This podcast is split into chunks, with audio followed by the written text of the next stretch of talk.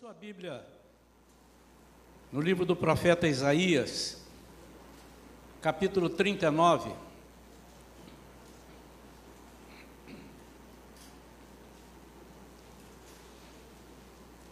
Vamos ler a partir do versículo 1 até o versículo 8.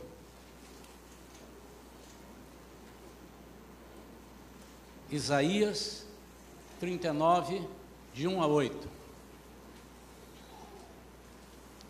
Naquela época, Merodach Baladã, filho de Baladã, rei da Babilônia, enviou a Ezequias cartas e um presente, porquanto ficara sabendo de sua enfermidade e de sua magnífica recuperação. Ezequias alegrou-se com isto e mostrou aos mensageiros a sua casa do tesouro, a saber, a prata, o ouro, os perfumes, o óleo fino, as especiarias raras, bem como todo o seu arsenal, tudo o que se encontrava em seus tesouros. Nada houve de valor em sua casa real ou em todo o seu reino que Ezequias não lhes mostrasse. Então o profeta Isaías foi ao rei Ezequias e questionou: Que disseram estes homens e de onde vieram ter contigo?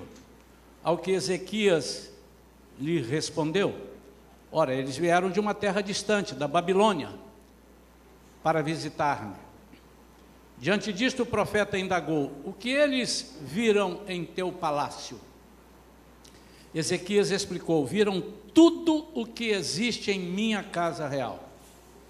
Não há nada em meus tesouros que não lhes tenha apresentado.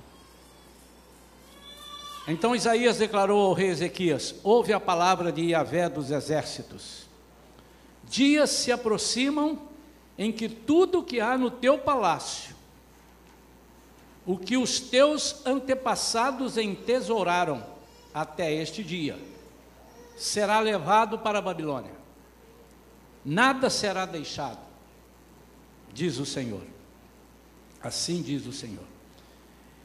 E alguns de teus próprios descendentes serão também levados e serão feitos eunucos na casa real do rei da Babilônia.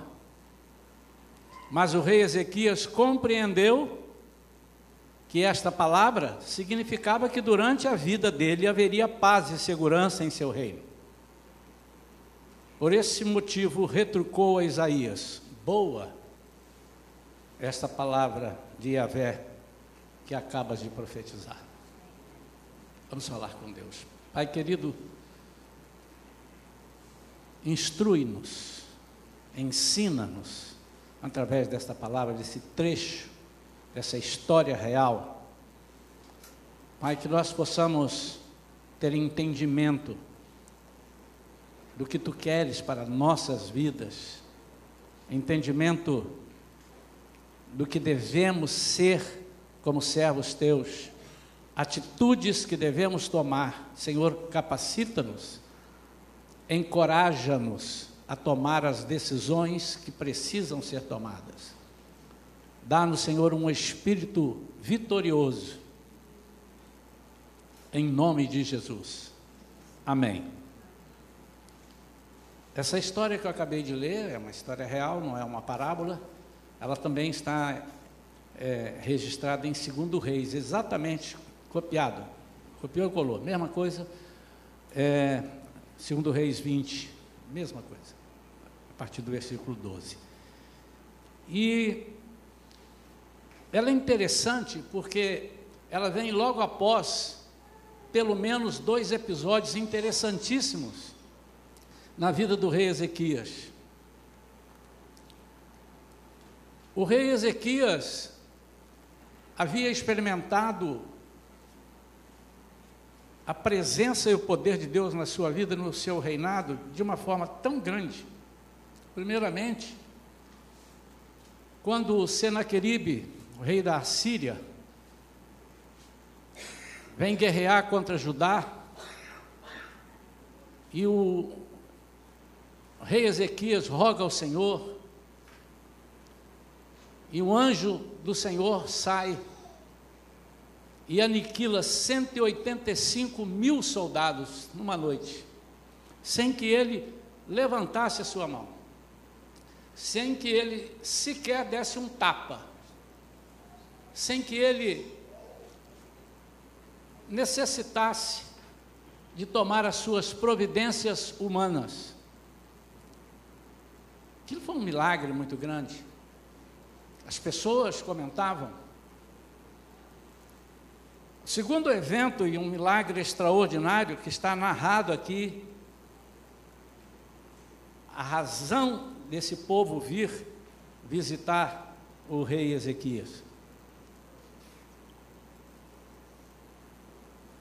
Ezequias adoece, e o profeta Isaías vai dizer a ele que ele deveria preparar a sua casa, preste atenção nisso. Prepara a tua casa, põe a tua casa em ordem. Porque o Senhor vai te chamar, o Senhor vai levar você. E Ezequias então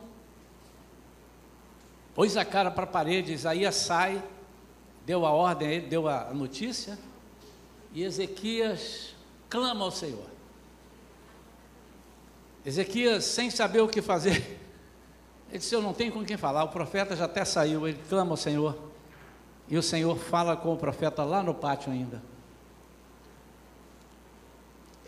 Vai lá e volta e diz a ele que eu vou dar a ele 15 anos de vida a mais. Isaías ainda estava no pátio. Volta e diz ao rei Ezequias.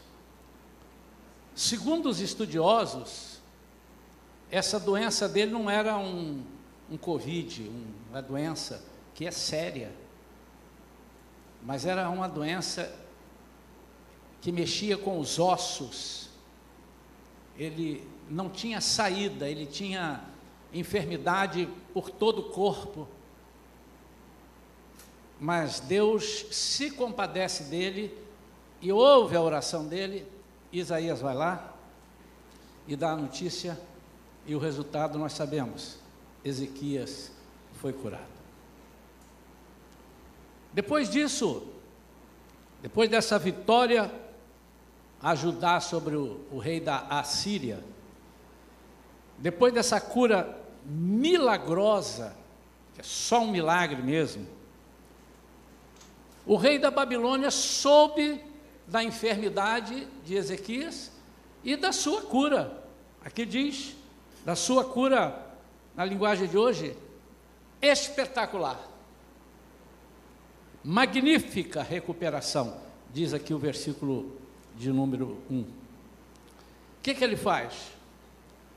Ele manda uma, ele reúne uma comitiva da Babilônia, leva cartas, presentes, e vai até o rei Ezequias. Para visitá-lo aqui, para saber como é que ele estava passando e saber notícias. Que coisa é essa? O que, é que está acontecendo? Eu diria que não foi a cura simplesmente do rei Ezequias que chamou a atenção da Babilônia, mas o poder de Deus na vida de Ezequias chamou a atenção da Babilônia. Todos nós sabemos, irmãos, que a Babilônia representa o que há de pior contra o reino de Deus. Apesar de existirem outros países que fizeram muito mal ao povo de Deus, é a Babilônia que é vista por Deus como algo que precisa ser extirpado. Porque a Babilônia tratou de levar o povo à adoração de outros deuses, a idolatrias, coisa que Deus condena veementemente contra, é, é, veementemente. Deus é veementemente contra, Deus condena. Haja vista que em Apocalipse, a cidade figurada que Deus vai destruir é a Babilônia. Não é Sodoma e Gomorra. Não é o Egito. E nós estamos falando aqui de casa. Eu quero falar nesta manhã de casa, embora não estejamos no mês de maio. No mês de maio teremos algumas palestras para famílias aqui na igreja. Já vá se reservando aí.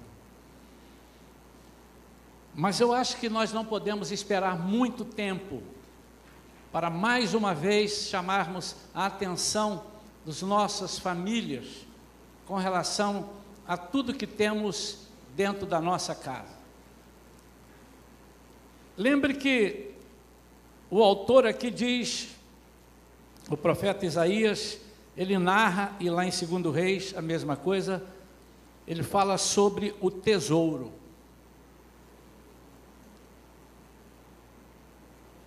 De tudo o que havia na casa do tesouro, tudo que havia ali de valor, Ezequias mostrou para os visitantes, para a comitiva da Babilônia, para os missionários da Babilônia. Jesus sempre deu valor ao nosso coração ligado ao tesouro. Onde estiver o seu tesouro, ali estará o seu coração.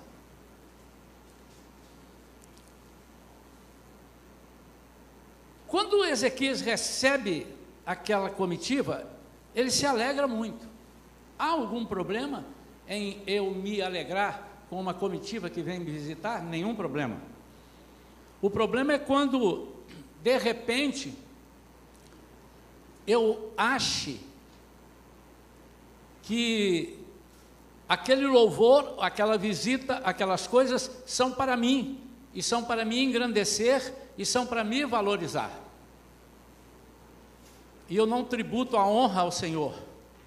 Antes, há visitas indesejadas. O subtítulo dessa mensagem disse assim: há visitas onde nós nos mostramos ingênuos. E recebemos como se, puxa, as pessoas estão maravilhadas com o que estão vendo aqui, ou com a notícia, ou com a, as notícias, a fama da minha casa. Eu quero transformar essa mensagem hoje, fazer uma analogia sobre os tesouros da nossa casa.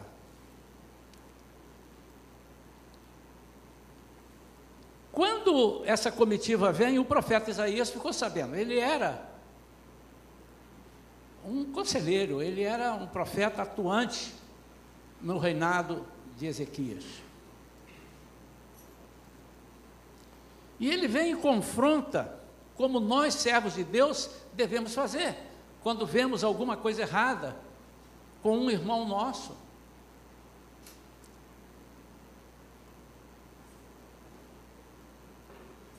Que ser um profeta? Ser um profeta é ser um intermediário de Deus para o povo. Quando nós falamos em profecia, estamos falando aquilo que Deus está mandando falar, não é que a nossa carne está mandando falar.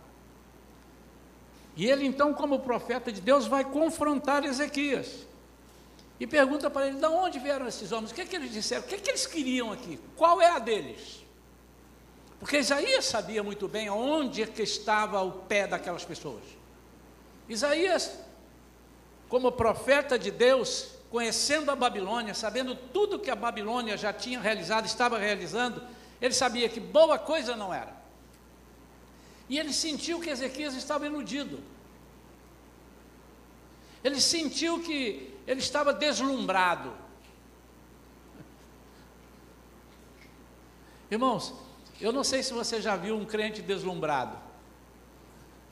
O crente deslumbrado é aquele crente que tudo é vitória, tudo é glória. E é, é, na vida do crente tem que ser mesmo. Tudo é, e ele não presta atenção em nada que está do lado dele.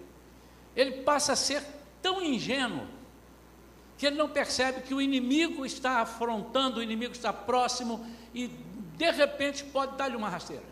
Por isso que o apóstolo Pedro diz assim: sede sóbrios e vigilantes, porque o diabo, vosso adversário, está dando volta ao vosso redor, procurando uma oportunidade. E se isso não fosse importante, Deus não falaria com Pedro para falar com o povo. Então, Ezequias estava nesse clima e Isaías percebeu.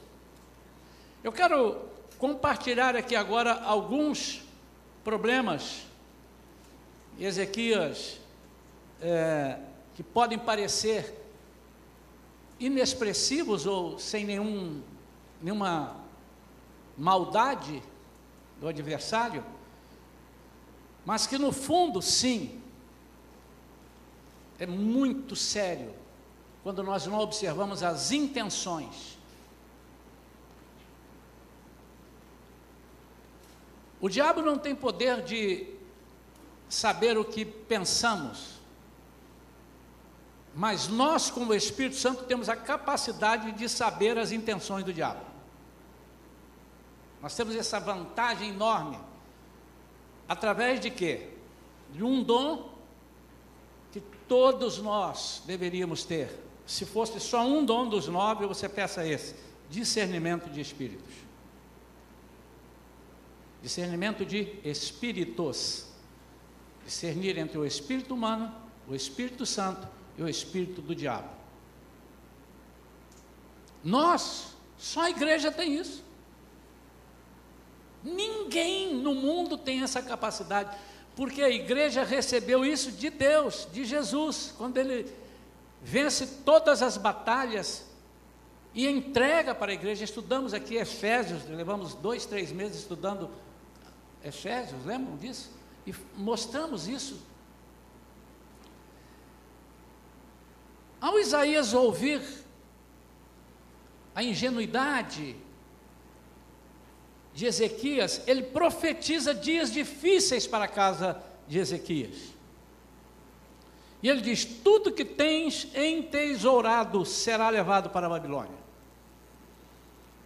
E alguns dos teus próprios descendentes serão também levados para a Babilônia. Serão feitos eunucos na casa real do rei da Babilônia. Isso aqui Isaías cresceu, olhou, uau! Então vamos explicar. Mas Ezequias compreendeu errado. Ele achou que isso tudo seria bom. Versículo mas, 8. Mas o rei Ezequias compreendeu que esta palavra significava que durante a vida dele haveria paz. Ele compreendeu, ele entendeu assim. Por quê? Porque faltou discernimento. Eu quero comparar este fato com as riquezas que nós temos em nossa casa hoje. Especialmente quero destacar as nossas crianças.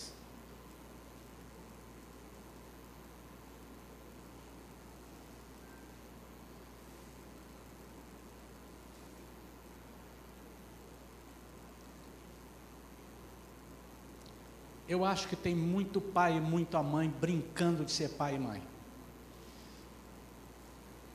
Essa palavra de manhã talvez seja aquela que você não queira ouvir, mas ela vai ser uma palavra dura. Eu prefiro que você chore agora do que você chore depois. Porque agora ainda dá tempo, depois não se estará.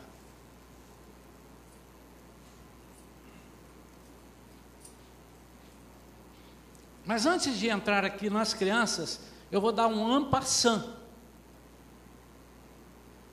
nas riquezas, nos tesouros, porque tudo que é bom, o inimigo está de olho.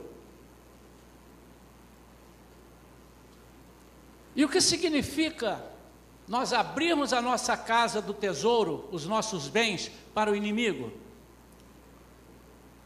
Significa nós aplicarmos os nossos bens nas coisas do inimigo. Eles foram lá bisbilhotar, eles viram tudo. O que significa nós mostrarmos as nossas armas? É nós mostrarmos ao inimigo as nossas armas muito, muitas vezes fraquejadas. Nós mostramos ao inimigo que estamos fraquejados, ou fraquejando, ou já fraquejados, ou derrotados. Armas. Armas que nenhum outro tem a não ser a igreja de Cristo.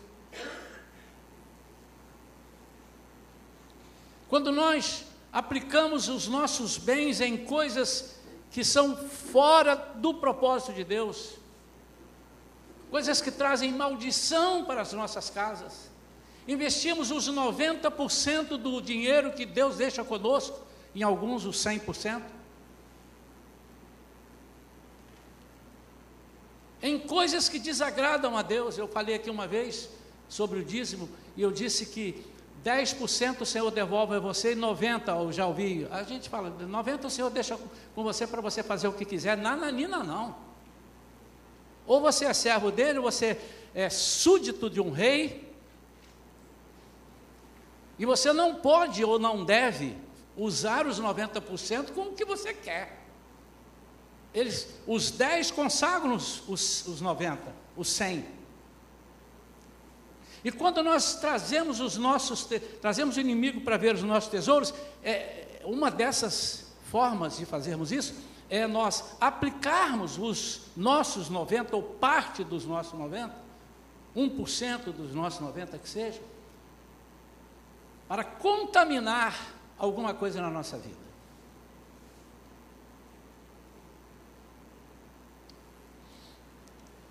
Com relação às crianças,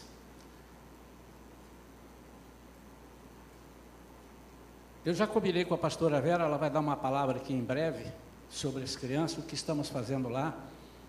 E eu pedi a ela que trouxesse a equipe aqui um dia para dizer o que estão fazendo lá, porque há muitos pais que entram aqui às nove horas, vão embora meio-dia, não têm a menor noção do que aconteceu com seus filhos.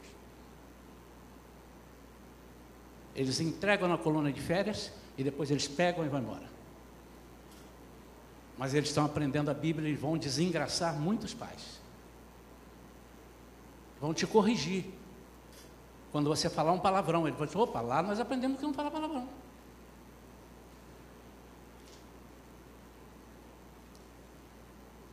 Nós estamos dando um duro miserável de grande, irmãos. Não braçalmente, também. Também. Mas pagando com oração, Toda semana, as professoras se reúnem para orarem e aprenderem o que falar para as crianças. Acontece que parece-me, e eu quero estar 100% errado, equivocado, parece-me que nem todos os pais percebem esse trabalho, a começar por não trazerem seus filhos à igreja. E vai passar um tempo que eles vão vir cobrar a nós alguma coisa que seus filhos estão fazendo errado. Que seus filhos não sabem Bíblia.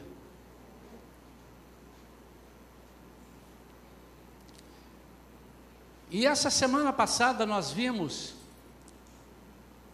sair do ar.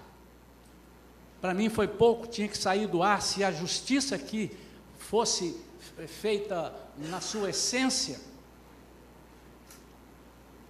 sair do ar e os indivíduos serem presos.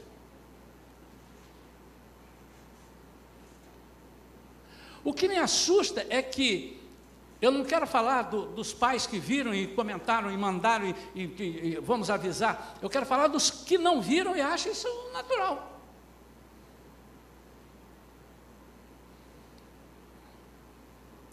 As crianças são tão caras e tão importantes são tão tesouros que Jesus disse que temos que ser como elas para entrarmos no reino de Deus. Mateus 18, 3. Então, se você pretende ser alguém na vida no reino de Deus, você tem que ser igual a uma criança. Agora, quando Jesus disse, ele está dizendo a criança na sua essência verdadeira, e não a criança ensinada errada, deturpada, torta, desprezada. Nossos filhos são filhos de Deus. Já cansamos de falar isso aqui. Aliás, eu vou tirar o termo cansamos. Já estamos falando isso há muito tempo, que eu não vou me cansar de falar nisso. A nossa responsabilidade aumenta muito mais porque eles não são nossos filhos. Você não pode fazer o que você quer com esse filho. Você está equivocado, você vai, vai lhe ser pedido conta. Você provavelmente vai pagar com a vida. Porque o Deus que fez isso com Eli é o mesmo de hoje. O Deus que disse para Eli: Eu vou exterminar a sua geração, matou os filhos, matou Elias. Ah, mas que Deus sanguinário que mata? Não, é para velar e zelar pela sua palavra. Esse Deus é o mesmo de hoje. Porque tem um, tem um, um, um propósito nisso tudo. São a nossa descendência para perpetuar o reino dos céus e esticar nossas fronteiras espirituais.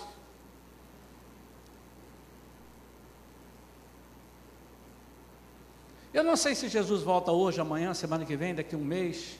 Eu sei que, por, pelo, pelo que a Bíblia diz e pelo que tudo aparece e indica, ele está próximo. Mas vamos lá que ele demore 30 anos que para ele é três minutos. Certamente alguns pais aqui não verão os seus filhos adultos. E você acha que vai passar em branco para Deus o que você fez com os filhos dele?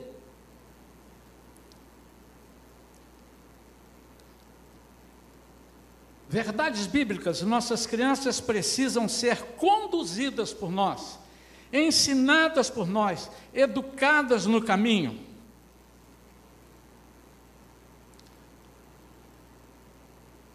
Quando eu desprezo e acho que criança é só criança, e não entendo a capacidade que ela tem de receber o Espírito Santo como nós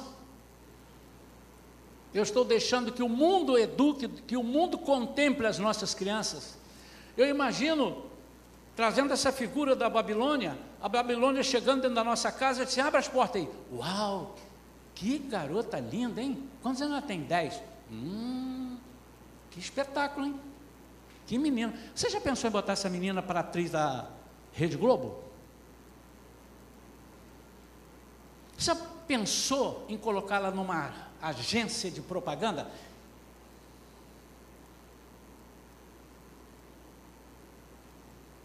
Irmãos, vamos rasgar logo aqui, tá, irmãos? Não precisa do inimigo vir pedir, nós já estamos abrindo as portas e colocando no Instagram. Os nossos filhos de 7, 8 anos, de shortinho, dançando. Fecha a porta, irmão, não deixa ninguém sair, não. Vai precisar de ouvir. Isso corta o meu coração.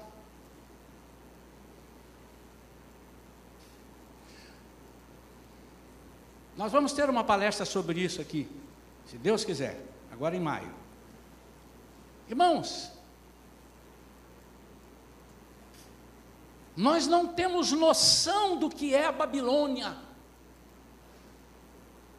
Pastor, nem o senhor? Eu tenho alguma, mas nem sei totalmente, porque é muito mais do que nós imaginamos. Tudo que estamos vendo na política, na economia, nos países, na guerra e tal, não, porque é o, é o petróleo, eu quero é isso, eu quero, eu quero tomar conta da sua cidade. Nada, não tem nada, isso é só pretexto. Tudo é Babilônia, tudo é contra Deus. Tudo é para fazer que nós cultuemos, que nós nos rendamos a outros deuses, que nós façamos continências para aqueles que querem destruir a nossa alma. Não se iludam, irmãos. E muitas vezes eles não vêm dessa forma. Muitas vezes eles, elas vêm com o pretexto de presentes, como o, o rei da Babilônia fez, com cartas, com presentes, com elogios. E quando Isaías fala, rapaz, você está maluco? Ele não usou esse termo, sou eu que estou. Porque eu, se fosse Isaías, eu sou Isaías, mas se eu fosse aquele Isaías, eu falaria, você ficou louco. Você perdeu o juízo. Você se esqueceu.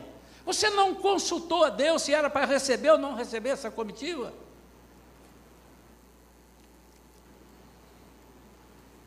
Irmãos, nós temos feito isso, nós temos aberto as nossas casas para visitas indesejadas, para pessoas que vêm para roubar, para matar, para destruir a nossa eh, comunhão. Nós muitas vezes permitimos que o inimigo durma na nossa casa, nós permitimos que o inimigo sente-se conosco à mesa.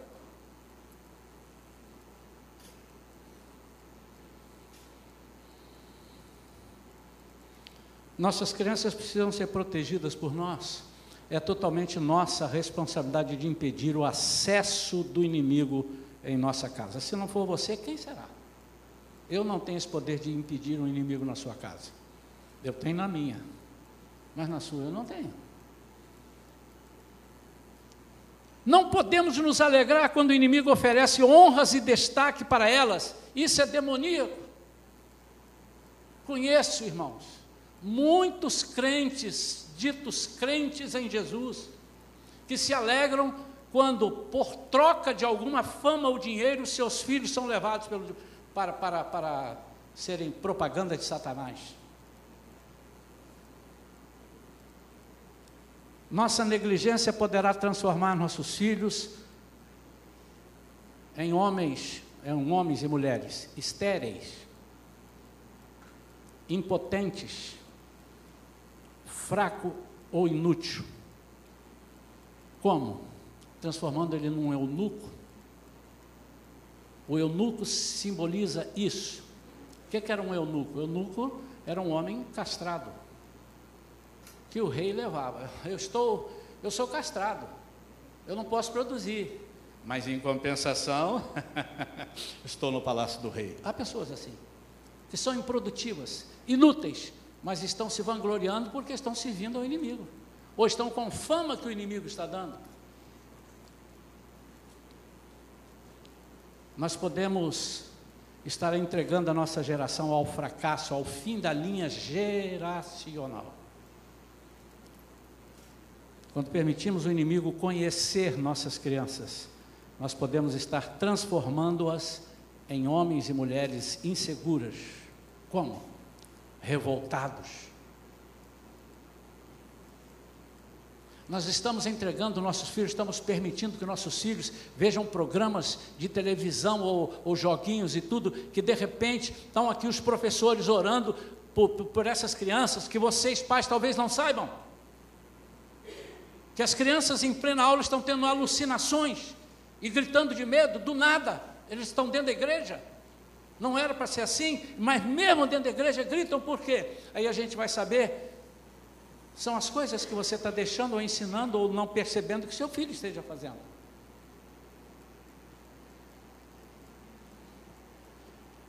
E nós estamos fazendo isso, eu quero calma, eu quero paz, entrega para lá. Você não sabe o que você está fazendo? Entregando para que os outros eduquem seus filhos.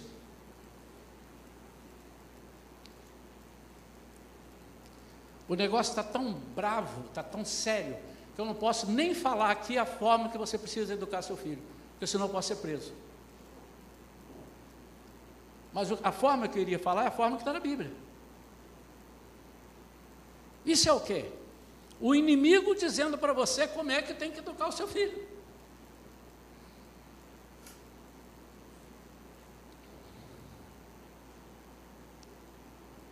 Quando Isaías falou para ele: Olha, dias se aproximam em que tudo que há no teu palácio, o que os teus antepassados entesouraram até este dia, será levado para a Babilônia.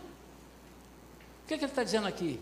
Do jeito que você está levando as coisas, daqui a pouco tudo que você tem vai glorificar a Babilônia não a Deus. É por isso que muitas pessoas, e é mesmo, irmãos, de tanto estarem impregnados com as coisas da Babilônia, não consegue mais adorar, não consegue mais orar, não consegue mais chorar na presença de Deus, não são sensíveis à palavra de Deus.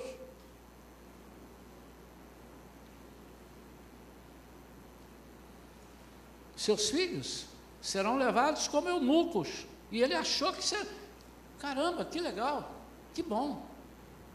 E ele imaginou, bom, vai haver paz aqui, porque se a Babilônia vai fazer essas coisas e vai dominar, então esse rei, ele não vai querer fazer mal, porque ele está tá levando as nossas crianças para serem eunucos, ele está levando os seus filhos para serem inférteis, inseguros, sem prosperidade. Você não percebe? Quebrando a linha, quebrando a geração Quando Deus disse que nós somos uma outra geração, uma geração santa, um sacerdócio real. Não sejamos ingênuos, irmãos. Ser ingênuo é não aceitar a realidade. Isso é ser ingênuo. É não aceitar a realidade, mesmo sabendo que é real.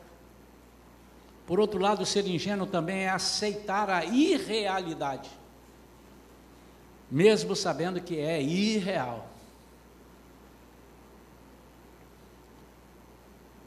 Devemos entender que a ingenuidade não é dom, e sim falta de dom. O dom de discernimento espiritual. 1 Coríntios 12, 10. A falta de discernimento espiritual faz a pessoa confundir a fé com ilusão e a leva a uma vida acomodada e uma vida de enganos. E o que é que nós estamos fazendo com a nossa ingenuidade? Ingenuidade é mais. É falta de conhecimento, é falta de visão, pobreza de espírito, mediocridade, incoerência com a realidade. Na epístola de Colossenses, Paulo ora para que os, os cristãos transbordem de pleno conhecimento da sua vontade em toda sabedoria e entendimento espiritual. 1 Colossenses 1, 9 e que também tenham forte convicção do entendimento a fim de não serem iludidos por argumentos mundanos. Colossenses 2, de 2 a 4. O que nós temos sido iludidos por argumentos humanos e mundanos.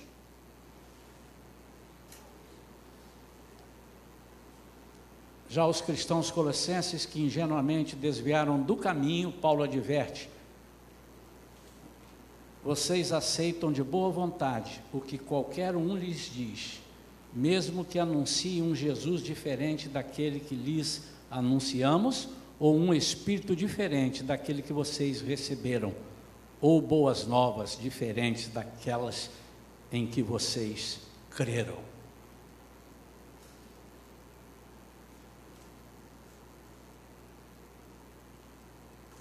A minha palavra desta manhã é para que nós sejamos menos ingênuos, que nós sejamos mais dedicados à palavra, à leitura da palavra, à oração, à busca de poder. Sem buscar, sem orar, sem clamar, você não vai a lugar nenhum. Aliás, vai para baixo. Mas com isso tudo, nós fazendo com isso tudo, já é difícil. Mas nós temos como olhado o Espírito Santo. Eu quero fazer um apelo aos pais das crianças. Primeiro apelo é que você faça o mínimo, e o mínimo é trazer seu filho à igreja. Porque você prometeu, como membro da igreja, estar presente nos trabalhos da igreja e trazer os seus filhos. Você precisa estar. E se você não estiver, eu não vou brigar mais com você, não vou falar, mas você vai prestar contas a Deus que vai pedir. Por que você não levou o meu filho? Não, porque eu quis levar ele. Você não tem direito de levar o seu filho, porque o seu filho é meu filho. Você tem que perguntar para mim.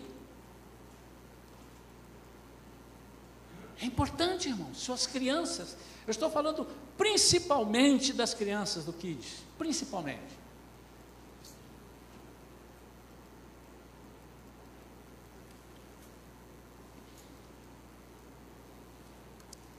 Eu já vi algumas mães falando assim: ah, eu não queria levar minha filha lá, não sei o que, na festa, mas ela chorou. Ela falou: ah, mãe, por favor, por favor, eu fiquei com tanta pena de não poder levá-la que levei. Mas se você não sabe, as, as crianças fazem isso. Ah, por favor, eu quero ir no Kids, não deixa eu faltar não. Então, por pena, traga. Essa é a primeira coisa que eu vou pedir. A segunda coisa é que você não decepcione os seus filhos quando eles levarem na semana para você estudar a devocional que eles estão sendo encaminhados para vocês estudarem juntos. Não diga para ele que não tem tempo, não diga para ele, ah, vai para lá, depois, eu falo com você, ah, não, não, não me irrita. Você vai desagradar e desapontar os seus filhos. E eles vão contar isso para nós. Nós não vamos fazer nada, a não ser orar pela sua vida. Mas não sei se Deus vai ouvir ou não, não sei. Porque aí é, é com Ele. Irmãos, é muito importante que nós estudemos com os nossos filhos. É muito importante, irmãos. Estudando já é difícil, irmãos. Sem estudar é mole para o inimigo. E terceiro, que nós não sejamos ingênuos às propostas do inimigo, aos elogios do inimigo. Eu ouvi um pastor falando uma vez e eu fiquei assim, mas depois falei, rapaz, isso está certo. Você já pensou se um menino vem namorar sua filha ou seu filho, ou uma menina vem namorar seu filho? Você já pensou em fazer uma pesquisa quem é ele? Quem são os pais? Fazer uma ficha corrida dele na polícia? Vocês estão rindo? Toda semana eu vejo um, dois casos de um namoro ou de um casamento, alguma coisa que se desfez, e que a parte que foi excluída, que foi rejeitada, prepara alguma coisa de vingança. E aí vão lá ver o passado daquela pessoa, os pais daquela pessoa, eram maníacos, bipolares. Nós temos condição de fazer isso. Nós fazemos isso. A empresa faz isso conosco. Quando vai nos contratar, quem sou eu? Faz um cadastro, vai lá, avalia, deixa eu ver. Seu nome está no Serasa, não está no Serasa, dependendo da função que você vai ocupar. Não, aqui você não pode. E eu preciso que você preste atenção nisso, meu amado, minha amada. Mesmo se a sua filha ou seu filho for namorar alguém da igreja. Procure saber, porque nós não conhecemos todo mundo da igreja. Eu conheço alguns irmãos aqui há um ano, dois anos, três anos, quatro anos, mas conheço em parte. De repente, um dia pode ser que estoure uma bomba e aí agora estava aqui o inimigo dormindo conosco. Não é verdade? Precisa saber. Precisa saber se há julgo igual. Mas somos crentes. Quem disse que os, todos os crentes têm o mesmo julgo? Os pastores a quem eu assisto e sigo, alguns deles muito conhecidos, eles dizem: Nós estamos agora orientando que seu filho namore uma pessoa da mesma fé, mas da mesma doutrina, porque isso dá problema também. Irmãos, claro que dá. Imagine uma pessoa, uma menina pentecostal, namorando e casando com um, uma pessoa que não aceita o batismo com o Espírito Santo, vocês não têm problema. Porque quando ela começar a falar em língua dentro de casa, ele vai meter o rolo de macarrão na cabeça dela, achar que ela ficou doida.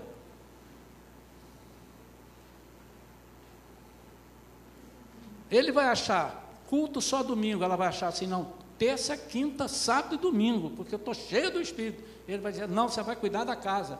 E os dois precisam entrar no acordo. Ela nem pode ir direto para a igreja, nem pode também não ir para a igreja. E olha a confusão.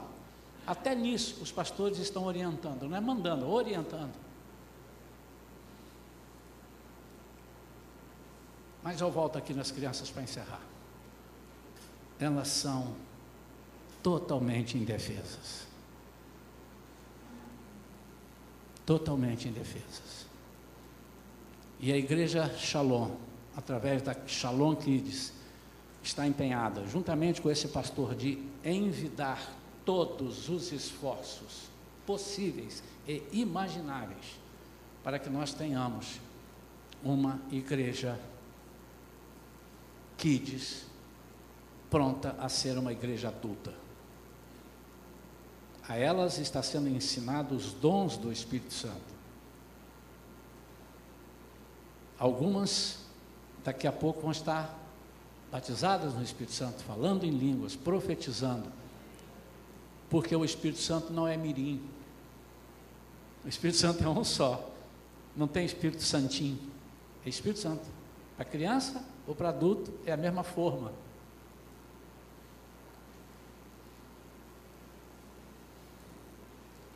Nossos filhos podem estar ficando doentes, porque estão vendo coisas que a Babilônia trouxe para eles. Quem está entrando na sua casa?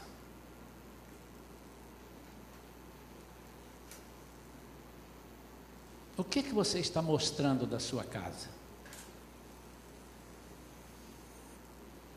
Que Deus abençoe a sua vida. Vamos orar. Pai querido, em nome de Jesus, nós te louvamos, te bendizemos, Senhor, porque tu és um Deus tão bom que fala conosco coisas tão profundas, tão simples, mas tão profundas, e tão necessárias. Ah, se não fosse o Senhor, nós estaríamos agora, Senhor, perdidos num mundo desigual, num mundo onde cada um quer mais que o outro, e nós não saberíamos o que fazer, mas o Teu Espírito Santo nos atualiza e nos ajuda, ensina-nos, Senhor, dá-nos capacidade, tira nosso, nosso cansaço, que só aparece muitas vezes nas horas de te servir. Senhor, em nome de Jesus, não permita que as nossas crianças sejam entesouradas no palácio da Babilônia. Nós oramos pelos pais, que eles sejam bem orientados, cheios da tua presença, para que os filhos possam seguir o caminho que o Senhor está nos ensinando em nome de Jesus. Amém. Irmãos, é, falta só alinhar o, o dia.